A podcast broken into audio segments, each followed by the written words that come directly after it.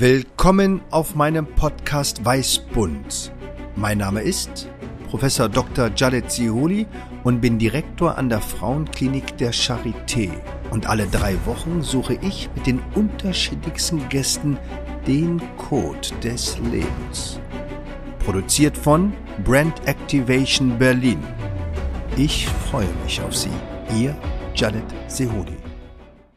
Willkommen bei Weißbund und heute ein ganz besonderer Ehrengast. Und niemand, niemand kann sich besser beschreiben als Mann oder Frau selbst. Michael, wer bist du? Tja, das war nicht wüst. wer bist du? Das ist ähm, eine sehr äh, tiefen äh, psychologische Frage. Ähm, ich hoffe, der zu sein, äh, von dem ich mir vorstelle, dass ich das bin. Ähm, und ich sage das deswegen, weil ich weiß, dass äh, es eine Zeit gab, ähm, da habe ich nicht viel zu arbeiten gehabt in dem Job. Ich bin ja Schauspieler und es gab mal eine Zeit, ähm, dann habe ich mit meiner Agentur darüber geredet und habe gesagt, was ist denn da los? Und sagte, ja, du, die, die Menschen, du, du, du überrennst die so, du hast, die haben Angst vor dir. Dann sage ich, ich?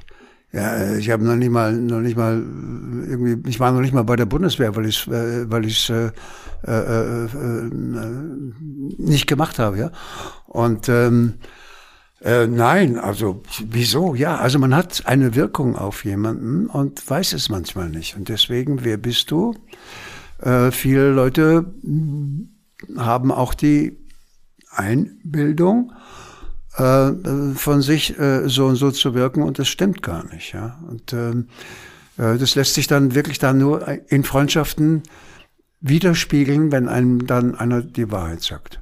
Absolut. Michael, du hast ja unzählige großartige Filme gedreht. 61. 61 Filme. Und die unterschiedlichsten, unterschiedlichsten ja. Rollen. Wir sind ja heute bei Weißbund auf der Suche nach dem Code des Lebens. Hast du jemals einen Arzt gespielt? Ja, soweit die Füße tragen. Äh, der Arzt, der dem Mann, der dann die 5000 Kilometer gelaufen ist, äh, äh, seine, der hatte eine Flucht vorbereitet.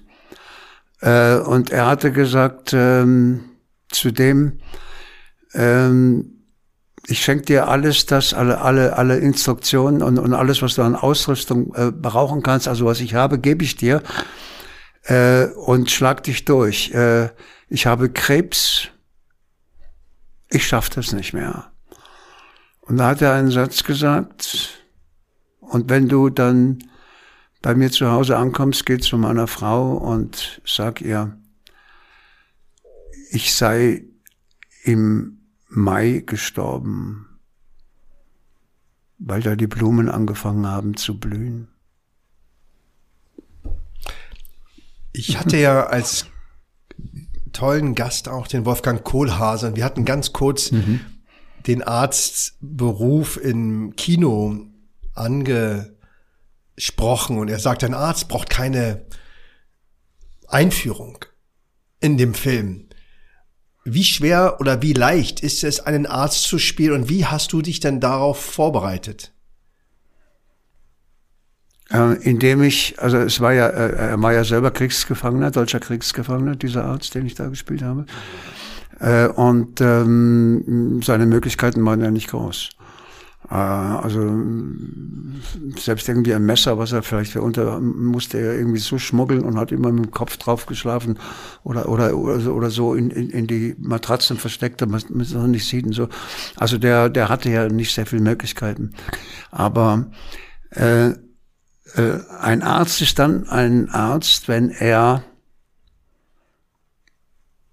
das habe ich mir auch schon seit langem zu eigen gemacht sprechen oder reden, zuhören, nachdenken und dann handeln.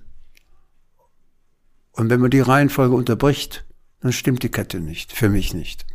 Absolut, weil das passiert leider auch in der Medizin, in der Gesellschaft, dass wir sehr schnell bewerten, ohne zu beobachten und eben sehr schnell eben diese Personalisierung oder das Individuelle übersehen, weil wir eben nicht zuhören, nicht zuschauen und sehr schnell eben stereotypisch in eine Entscheidung gehen, ohne den Menschen vielleicht abzuholen. Ich denke, das ist das, was uns wahrscheinlich dann in der Hinsicht verbindet.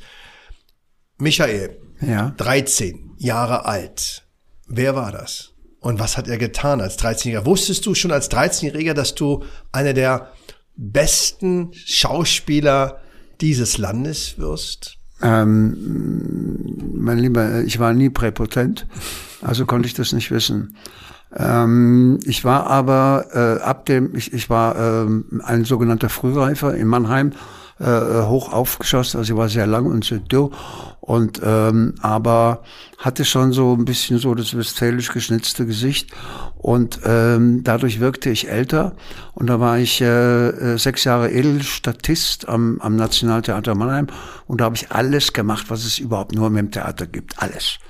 Also auch, äh, also also nicht nur äh, äh, dass ich äh, Statisterie oder Kompasserie, sagt man heute, gespielt habe. Ich habe auch in Ballettabenden, da haben, haben, haben die, die Talentierten haben eine extra Ausbildung bekommen, so eine kleine von der Ballettmeisterin, haben im Ballettabend mitgetanzt als Chor hinten dran, so. Ähm, also alles gemacht, was es überhaupt nur gibt. Und dann habe ich gesagt, so, ich, da, da will ich dabei bleiben. Ich, ich werde Schauspieler.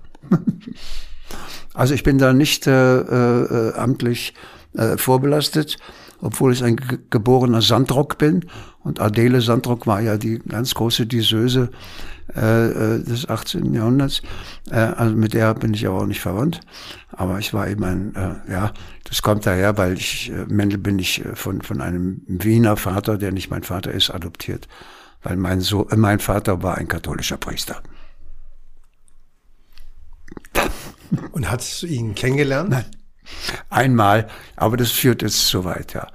Ja, ja, da bin ich dem, äh, der, der kam mal irgendwie um, um, der hat sich um nichts gekümmert, meiner Mutter nichts bezahlt und, und, und äh, furchtbar. Er hat auch gesagt, er heiratet meine Mutter, dann hat er aber eine andere Frau geheiratet. Also das, war schon ein bisschen, bisschen schlimmer Bursche. Und ähm, aber manchmal sagt mir ja so Blut zu Blut oder was, ich wusste nicht, wer das ist und ich sollte, es hieß, äh, äh, ich wurde äh, weggesperrt aus dem Zimmer, da kommt gleich Besuch und bitte nicht reinkommen. Ja, was tut man? Ich bin natürlich reingegangen und stürmte, ich war vier Jahre alt, also mit meinem Kopf direkt in, in, in sein männliches Geschlecht hinein, also so, also ihm entgegen. Ähm, naja, das war meine Begegnung mit ihm. Und die Schauspielerei, ohne das jetzt äh, vielleicht falsch formuliert zu haben, hat sie sich jetzt verändert? Ist die schnelllebiger geworden, wie alles in dieser Welt? Oder ähm, gibt es denn einen Code für gute Sch Schauspielkunst? Gibt es den noch oder ich weiß, es ist eine große Frage, aber ja, ja. es ist alles verdichtet, es ist alles, ja, alles schneller. Mhm. Ich habe auch sieben Jahre unterrichtet an, an staatlichen Schulen, also nicht privat, also wirklich an staatlichen Schulen. Ähm, Falkenberg-Schule in München und äh, äh, Uni, Uni Stuttgart, äh, die, die Theaterabteilung äh, da. Also mh, ich, ich weiß, da kann man sehr viel Schindluder mittreiben und äh, jeder kann so, oder, oder man wird ja auch sofort irgendwie gehypt und ausgelutscht wie, wie, wie, wie ein Sahnebonbon. Oder dann weißt, spuckt man dann, dann doch irgendwie wieder weg, äh, wenn man äh, zu viel gemacht hat. Das ist ein, das ist ein äh, Beruf, den, ähm, den ich niemandem raten äh, will. Ich kann mit ihm bereden und ich habe das auch mit meiner meine Tochter, die bei AstraZeneca ist, die wollte ja auch Schauspielerin werden und der habe ich ausgeredet. Und Gott sei Dank ist es nicht geworden, weil ähm, sie hätte nicht die Durchsetzungskraft oder dieses Talent, diese Stärke, äh, äh, diesen Effort, das hätte sie nicht aufgebracht. Und deswegen ist es gut, dass sie bei AstraZeneca ist in einer schönen Stellung. Und ähm, man muss da sehr disziplinierend sein äh, und ähm, äh, ja, das ist das, was man mir so nachsagt, Gott sei Dank, als ein, als ein Lob, äh, dass ich äh, immer äh, authentisch bin. Das heißt, äh, ich habe nämlich äh, mit dem Wort Schauspieler habe ich so ein bisschen Schwierigkeiten. Aber ja, Homo Ludens äh, ist, ist ein sagen wir, philosophisch äh, weit gefächerter äh, Begriff, aber der Schauspieler oder der Darsteller, ja, ja also schwer. Ähm, und und äh, ist mir schon oft äh, äh, passiert, dass Leute gesagt haben, ja, ja, ja, ja, ja, ja, bist du ein guter Schauspieler, ja, ja. Also die Leute haben mir nicht geglaubt, ja. Ja, sage ich, du, das ist jetzt dein Problem, ob du es mir glaubst oder nicht, du kannst, du. Und wenn sie frech geworden bin, habe ich so, da vorne hat der Zimmermann ein Loch gelassen, das nennt man Tür. So, raus. Und wie viel Gestaltungsraum hast du denn bei so einer Rolle, die aus dem Drehbuch kommt? Kannst du deine Authentizität dann auch irgendwie da einbringen? Ja, ja. Äh, schau mal, wir haben als Handwerkszeug nur uns. Ja? Unseren Körper, unsere Stimme, äh, unsere Erfahrung, unsere Vita. Äh, und wir haben eben nicht Hammer und Nagel und Zange und so, sondern das ist unser Handwerkszeug. So, und das müssen wir, und, und, und äh, wir haben einen Fundus. Also ich kann äh, immer nur sagen, wahnsinnig neugierig die Welt laufen, alles aufnehmen, Antennen, Antennen, Antennen und was gut ist, speichern. Ähm, merk's dir und äh, äh, kann man gebrauchen. Ne? Ja, also äh, weil das gibt dann auch die Möglichkeit, mit der Zeit zu gehen. Also nicht irgendwo stehen zu bleiben, sondern hick and nunk. Ne? Und gibt es irgendeine Rolle, die dich, die du dir noch gerne machen würdest oder wo man sagt, ähm, das fehlt mir im Repertoire? Also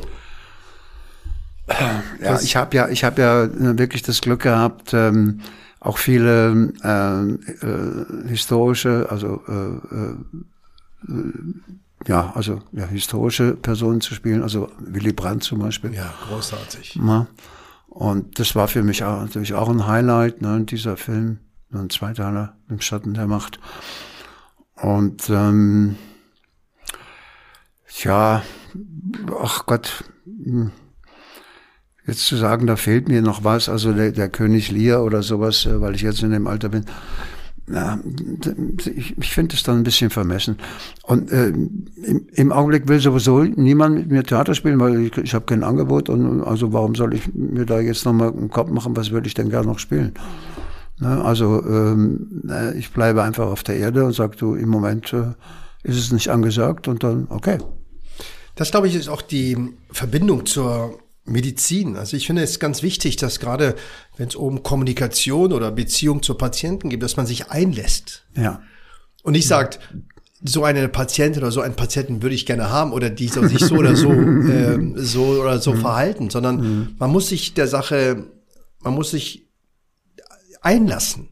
Ja. Und dann kann man immer noch entscheiden, ob ich diesen Weg weitergehe, mitgestalte oder mich dann doch distanziere. Und deswegen, mhm. das ist für mich, es gibt immer die Frage, ist zum Beispiel Chirurgie Kunst?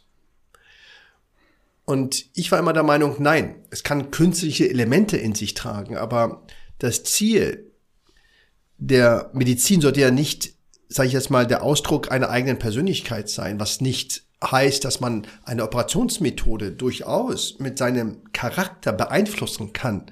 Kennst du Herrn Professor Sievert? Ja. Der hat mich zweimal vom, vom Tod gerettet. Große Lehrbücher geschrieben.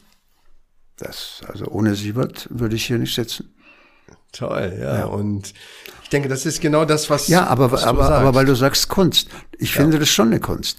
Also wenn man äh, irgendeinem Meisterkoch äh, äh, äh, sagt, wieso schmeckt äh, dein äh, Heringssalat anders als bei dem, sagt er, ja, das kommt darauf an, wie du es schneidest. Also ist es noch, ne, gehört zum Handwerk. Und Handwerk ist Kunst. Aber was ist das Ziel der Kunst? Ist das der Ausdruck oder ist das die das Kunst Produkt die, oder ist das der Prozess? Die Kunst braucht kein Ziel, ähm, weil äh, aber ja, so jetzt wenn du jetzt denk mal nach. Ähm, nein, äh, äh Kunst ist ein äh, äh, ist ein weltlicher Zustand oder oder weil du kannst ja alles äh, äh, man kann alles zur Kunst erheben, kann man sagen, du, ich finde es äh, toll, wenn das und so, also Äh, äh, ich habe bei mir zu Hause auf dem Tisch so ein Ding liegen, äh, Josef Beuys, wo bist du? Ja, oder so, ja. Ähm, weil den hat alle Welt verteufelt und, und trotzdem war das irgendwie mit seinem, mit seinem Filz und, und, und, und, und Fett und Schmalz und so. Ähm, ja, und äh, ja, am Anfang hat man gesagt, Picasso, wie kann man denn so malen? Also abstrakte Malerei und, und, und, und Frauen, die auf dem Kopf stehen und die da, da, so. Ja, nein. Ähm, das ist die, Kunst ist die Veräußerung ähm, der Sichtweise, die durch deine Gedanken, wie du die Welt siehst, äh, zustande kommen. Ja, das geht also doch eher um den Prozess als um das Produkt. Und Für deswegen, mich ja, ja. Ja, so ist auch die Kunsttherapie. Da geht es ja auch nicht um das Produkt. Mhm. Es kann ein Produkt entstehen, aber es ist mhm. nicht das Ziel, sondern es ist eher der Prozess, der Dialog mit sich selbst oder mit anderen. Mhm. Und zwar in, in, künstlicher Form. Ja. Und das finde ich extrem ähm, spannend, wie du das äh, formulierst. Und ähm, ich habe mal, äh, ich habe mal äh, bei bei äh, beim Event in, in München, ähm, bei dem auch äh, Michael Schumacher äh, äh, dabei war äh, und, und, und ich stand schon, ich war schon ein bisschen früher da und er kam und ich ging ihm entgegen und ähm, habe äh, gesagt, ich bewundere Ihre Kunst sehr. Hat er mich so blöd angeguckt, weil, du Arsch, was redest du denn? Ähm, ja, ich sagte mal, ich finde das auch eine Kunst. Das, äh, ja, Kunst kommt von, von, von, auch von Können. Absolut. Ja. Na. Und wenn, und wenn, Entschuldigung, ja. und, und wenn Sie war damals, wo er sagte, mein, äh, mein Darmkrebs zwei Zentimeter vor dem Rektum, da kann man nicht schneiden. Oder keiner kann das schneiden. Der hat gesagt, ich mach's. Und man nannte ihn, und das ist eins, wenn man so will, der, der großen Komplimente, einen dreckigen Operateur. Ja, der hat einfach ins Blut reingeschnitten oder ins, in, in, in die Infektion rein. Das darf man eigentlich nicht. Der sagt, ich weiß, wie es geht, ich krieg das hin. Ja, und dann ist es auch eine Kunst. Absolut. Also ja? Gerade der Chirurgie geht es eigentlich gar nicht um ähm, schwarz oder weiß, sondern es geht eigentlich darum, wo kann ich die Grenzen ähm, akzeptieren zwischen dem, was entfernt werden muss und was eben im Körper bleiben so, muss. Ja, ne? ja, so, und ja, zweitens, welche Resilienz hat auch der Patient oder die Patientin, diese Wagnis zu überstehen? Weil auch eine Operation ist ja ein Trauma. Natürlich. Trauma auf dem Trauma Klar. und man muss ja äh, vorher unterschreiben, dass man sterben kann. Ja. Genau, und ich glaube, und das ist auch was, was ganz wichtig. Und ich als gestern eine Patientin hatte, da ging es genau um so eine sehr schwierige Situation in der Krebstherapie, wo man einmal darüber reden konnte, gar nichts mehr zu machen, sondern sich nur auf die Schmerztherapie, ohne das nur klein zu schreiben, ähm, auf Schmerztherapie, auf Ernährung. Hm. Und die andere Alternative war, das durchzuführen und zusätzlich noch eine Chemotherapie, wo man nicht weiß, ob sie überhaupt hilft oder weniger mhm. oder vielleicht mehr schadet. Mhm. Ja, und ich dann gesagt habe, wichtig ist, dass Sie sich bewusst sind, wofür Sie etwas machen. Mhm. Und ich mich dann auch daran messen lasse, wie ich mich von Ihnen inspirieren lasse. Mhm. Weil es bringt ja nichts, wenn ich kämpfen will mhm. und die Patientin nicht oder ja, umgekehrt. Ja, ja. Es muss eine Allianz sein. Es ist bidirektional. Und deswegen denke ich mal, um jetzt mal deine mhm. Worte zu fassen, ähm, ähm, so eine waghalsige Operation durchzuführen geht nur dann, wenn jemand auch sich zutraut, diesen Weg mitzugehen und umgekehrt. Also, und das hat anscheinend funktioniert. Äh, ja, bis, bis auf eines, da war ich etwas eigensinnig, ähm, weil ähm, bei äh, nach der Operation ähm, meines Darmkrebses bin ich vier Tage später aus, äh, wollte ich aus der, aus der äh, Klinik raus, weil ich einen großen Film machen sollte. Und da haben wir gesagt, ja, wir brauchen noch eine Strahlentherapie. Und haben gesagt, ja, aber ich muss dann, dann dann muss ich, muss ich draußen sein. Und dann haben sie etwas gemacht, unter dem ich bis heute noch leide, weil das war dann falsch mit der Strahlentherapie. Ähm, das nannte man, glaube ich, irgendwie die schwedische oder so, mhm. die kurz, aber dafür heftig ist, ja. Und dass man gesagt hat, ja, wenn der Mendel da so ein Zeitdruck ist und ein Schauspieler und ja, wir wollen ihm den Film nicht versauen, also versuchen wir das hinzukriegen. Und ähm, das war wahrscheinlich nicht ganz so richtig, ja, weil das, äh, die, die, diese Folgen äh, äh, habe ich 24 Stunden am Tag. Immer ja, noch. Ja. Die bleiben auch bis zum das ist ja ein Thema, was wir gerade auch an der Charité, aber auch in vielen anderen internationalen Zentren jetzt mehr im Fokus haben, das sogenannte Langzeitüberleben. Und da sieht man, dass ganz viele Nachwirkungen von Operation, Chemotherapie, Bestrahlung existieren, aber ja. einmal man sich gar nicht das bewusst war und zweitens, dass es auch niemand richtig gibt, der dafür sich zuständig fühlt. Ja, ja. Weil sagt ja, es ist eben so, aber das reicht ja nicht und die die Nachsorgeprogramme normalerweise ja nach fünf Jahren aufhören, aber die Beschwerden nicht. Mhm. Und das ist ein Riesenthema und deswegen versuchen wir ist kein schönes Wort, aber sogenannte Langzeitüberlebenden Kliniken zu etablieren, wo man genau sich dann um Knochendichte, um mhm. ähm, Sexualitätsveränderung, Blasenveränderung, Darmveränderung, mhm. ähm, Herzveränderung nach solchen Operationen. Ja, ja, ja, weil das ist ja alles Richtig. ein, Absolut. ein in sich funktionierender äh, äh Mechanismus. Ja. Und gut, wenn man sich da irgendwie, so wie ich da mit einer Kettensäge mit dem Finger äh, abgeschnitten habe und dann sollte der amputiert werden. Habe ich gesagt, nee, in meinem Beruf ist das blöd. Äh, den kann ich zwar nicht brauchen und der stört mich dauernd, aber optisch ist er jedenfalls da. Und wenn ich nämlich im, im, im Film äh, äh, äh man sieht, dass ich da so einen Stummel habe, dann gucken alle, hören die mir nicht zu, die gucken alle auf meinen Finger. Ich sag, okay. Ja, habe ich gesagt, nee, das will ich nicht. Ja, ja, aber es ist ja auch wichtig, dass man, ich glaube, das ist ganz wichtig, ne? Das ist ja, wenn man gerade so über Nebenwirkungen oder Komplikationen redet, gehört das ja immer in den Dialog des sogenannten soziokulturellen Kontext. Und dazu muss man natürlich wissen, was ist das für ein Mensch? Ja. Was ist ihm wichtig oder ja. ihr wichtig und was sind so die dominierenden für die Lebensqualität positiven Aspekte? Und dann hat mhm. eben diese Fingergeschichte eine ganz andere Bedeutung Vielleicht als wenn du eine andere äh, ja, Priorität für dich formulierst. Mhm. Ich habe mal eine Frage und zwar ja. ähm, durch die ganze Digitalisierung müssten auch ähm, natürlich ganz viele Gespräche jetzt per Video laufen.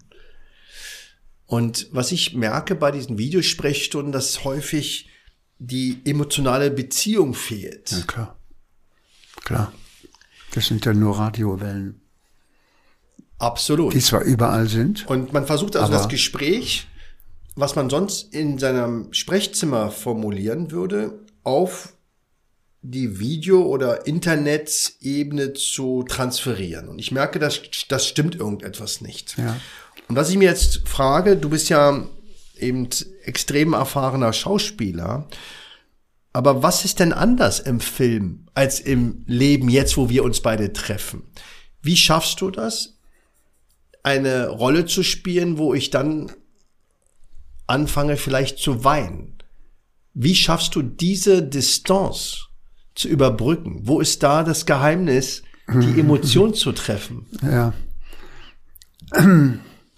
Also, hm, wenn man äh, eine, eine Situation spielen muss, wo man traurig ist, darf ich nicht traurig sein.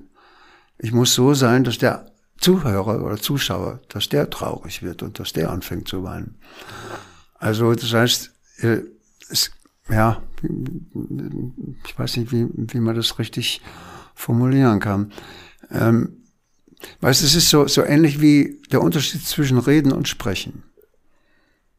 Wenn ich rede, dann kannst du quatschen oder reden, reden, na ja, lass uns mal drüber reden, lass uns doch mal in Ruhe drüber reden. Aber sprechen, hat ja einen ganz anderen Impetus. Das heißt, so, und jetzt komme ich ein bisschen zu der Antwort. Du musst deinen Körper mit Atem und damit, wenn du hast Charisma, dadurch, das kann man nicht lernen. Charisma hat man oder hat man nicht. Also, denke ich. Äh, aber aber äh, die, die, die, die Ausstrahlung, ja, wo wir am Anfang schon sprachen, wenn es Leute Angst hatten vor mir oder sowas, ja, weil ich in der, in der, in der, in der höflichsten Form äh, die Leute trotzdem, ja, ja okay. Und äh, das ist, äh, das ist, ja, das ist wahrscheinlich das Geheimnis oder das ist das, äh, was man kann. Und, äh, und, und da so viele, will jetzt da gar nicht lange drüber reden, es gibt so viele, die werden, weil sie als Typen gut sind, gehypt und, und, und ganz schnell verbraucht auch wieder und wieder weggeworfen. Und, ähm, ähm, aber man sucht ständig neue Gesichter und so. Und äh, ich denke, deswegen drehe ich auch jetzt die letzten Jahre, habe ich überhaupt nichts mehr gedreht. Äh, und sagt man, nee, der Mendel das braucht man jetzt nicht mehr. Es gab ja auch mal eine Zeit, da habe ich so viel gedreht, dass man gesagt hat, ach, sag mal, ist schon wieder der Mendel, gibt es keinen anderen? Gibt es da nur einen Mendel? Ja, heute hat man Jan-Josef Liefers, ist dauernd dran, ja. Ja, und, und äh, da, da und bei dem, ba, ba, ba, so. Und ähm, also vielen Hochzeiten und äh, ja, und es hat dann irgendwie mal ein Ende und dann fällt er hinten runter. Und da musst du gucken, wie du aus diesem Vakuum wieder rauskommst. Ja. Aber finde ich ganz äh, spannend, was du sagst, dass du eben bei dieser Kommunikation auf den Betrachter oder den Empfänger der Botschaft achten solltest, viel stärker. Und ich glaube, dass das in der Medizin auch gelernt werden muss, wie man mit digitaler Technik und dem Menschen überhaupt in Dialog geht und man nicht nur an den Computer schaut und gar nicht mehr auf den Patienten achtet, ja. wo man sowieso schon eben sehr schnelllebig ist und ja. deswegen äh, finde mhm. ich das so wichtig, dass wir auch von anderen Berufsprofessionen lernen und ja, wir arbeiten ja, zum Beispiel mit sogenannten Simulationspatientinnen und Patienten, sind eher Laienschauspielerinnen und mhm. Laienschauspieler, so ich habe ja kein Fernsehen, aber ich glaube, das ist so Höhe äh, gute und schlechte, äh, schlechte Zeiten. Mhm, ja. ähm, und aber die sind auch trainiert, uns Feedback zu geben, weil du kannst ja nicht äh, einen Patienten fragen, und wie war ich, sondern das musst du ja trainieren. Aber auf der anderen Seite auch sich klar zu machen, dass man eben nonverbal, verbal kommuniziert, dass man in Botschaften, dass man eben Raum lassen muss dem Gegenüber und dass man auch verstehen muss, dass man einen Plan im Kopf hat, aber vielleicht intuitiv auch reagieren muss, wenn jemand dann weint, ja, ja, ja. schreit, wütend wird. Und deswegen ähm, mhm. finde ich, ist das extrem lehrhaft, mit anderen Berufsgruppen zu äh, mhm. in Dialog zu gehen. Und wie gesagt, du hast ein großartiges Charisma. Und ich finde das wirklich wunderbar, dass du auch dieses Wissen mit uns teilst. Und wenn du eine Henkersmahlzeit hättest, was wäre sie? Würdest du die erstmal selber kochen können? Würde ja dann die Henkersmahlzeit Zeit verlängern? Und wenn ja und wenn nein, was wäre sie denn? Ja, wenn ich sie verlängern äh, wollte, müsste ich sie dauernd anbrennen lassen. genau. Nein, ähm, Spaß beiseite. Ja, Henkersmahlzeit, also ähm, das sind Gedanken, die ich mir noch nie gemacht habe weil äh, ich wüsste nicht, warum ich vor einem Henker stehe. Ähm, aber mh, äh, ja, weiß ich. Weil, äh, es gab mal so, einen, so, so, so, so einen witzigen Mann, der äh, äh Manger hieß der, also ein Kölner, ähm, der, der so im, im Kölschen Dialekt sowas, und da geht's eben halt auch um den Schwiegermuttermörder und äh, äh, habe ich sie gesägt, ja, oder, mit drei Fuhren den Kanal und so. Und, und, und, und er fragt dann, ja, was hatten Sie denn dann Henkersmahlzeit? Ja, also, Würstchen und Kartoffelsalat, ne. Ja, manchmal sind die einfachsten Gerichte die Ja, ja, ja, ja. Ja, weil man die dann aber auch komischerweise irgendwie, auf einmal kommst du auf Kartoffelsalat und, und sagst, nee, ich brauche da jetzt irgendwie irgendwelche Riesenkochereien, ja. Naja, vielleicht will man ja auch, oder sollte man auch in Bescheidenheit sterben. Also meine Henkersmahlzeit wäre, wenn ich eine haben muss, wäre das eben die Tagine mit Lamm und Backpflaumen. Das ist so, im, so eine Art Römertopf, äh, lange gegart mit sehr, sehr weicher Kartoffel und mit etwas Sesam mit etwas Kurkuma, Ingwer und Pfeffer äh, gewürzt. Das wäre so meine Lieblingsmahlzeit. Mhm. Ist eine ganz, auch eine relativ einfache Mahlzeit. Ja, ja. Äh, aber ja, naja, ist schon ein bisschen aufwendig. Also ich äh, liebe Lamm über alles und ähm, äh, kaufe deswegen äh, auch immer viel davon ein. Und äh, also einmal in der Woche auf jeden Fall habe ich äh, irgendwie Lammlachs oder Achse oder oder äh, ähm, aber da ich allein bin, muss ich mal gucken, dass, dass man hier zu viel kocht. Ja, da muss man halt drei Tage dran essen. ja, und ähm, aber ähm, ja, ja, das ist ähm, ja Lappen, Lappen ist gut, ja, stimmt, ja. Lieber Michael, also es war für mich wirklich eine große Ehre. Und ähm, du bist demütig, du bist bescheiden, du bist aber witzig, du hast großen Charisma. Und ich danke dir auch, dass du dich so für viele Krebspatienten auch und anderen sozialen Projekten so engagierst. Es ist keine Selbstverständlichkeit. Du könntest dich ja komplett zur Ruhe setzen etc. Aber ich finde, das ist wunderbar und dafür danke ich dir. Gerne. Ich darf dir auch sagen, ähm, wie ich, äh, also nicht, was ich jetzt beschreibe, ist der einzige Grund. Ähm, äh, ich habe eigentlich äh, damals, als ich die, den Krebs hatte, äh, so schlechte Erfahrungen gemacht. Äh, das kann ich, äh, wünsche ich keinem. Da hat mich nämlich irgendein Reporter ähm, aus der Strahlenklinik rauskommen sehen. Und die wissen, da stehen immer Reporter. Das wusste ich nicht.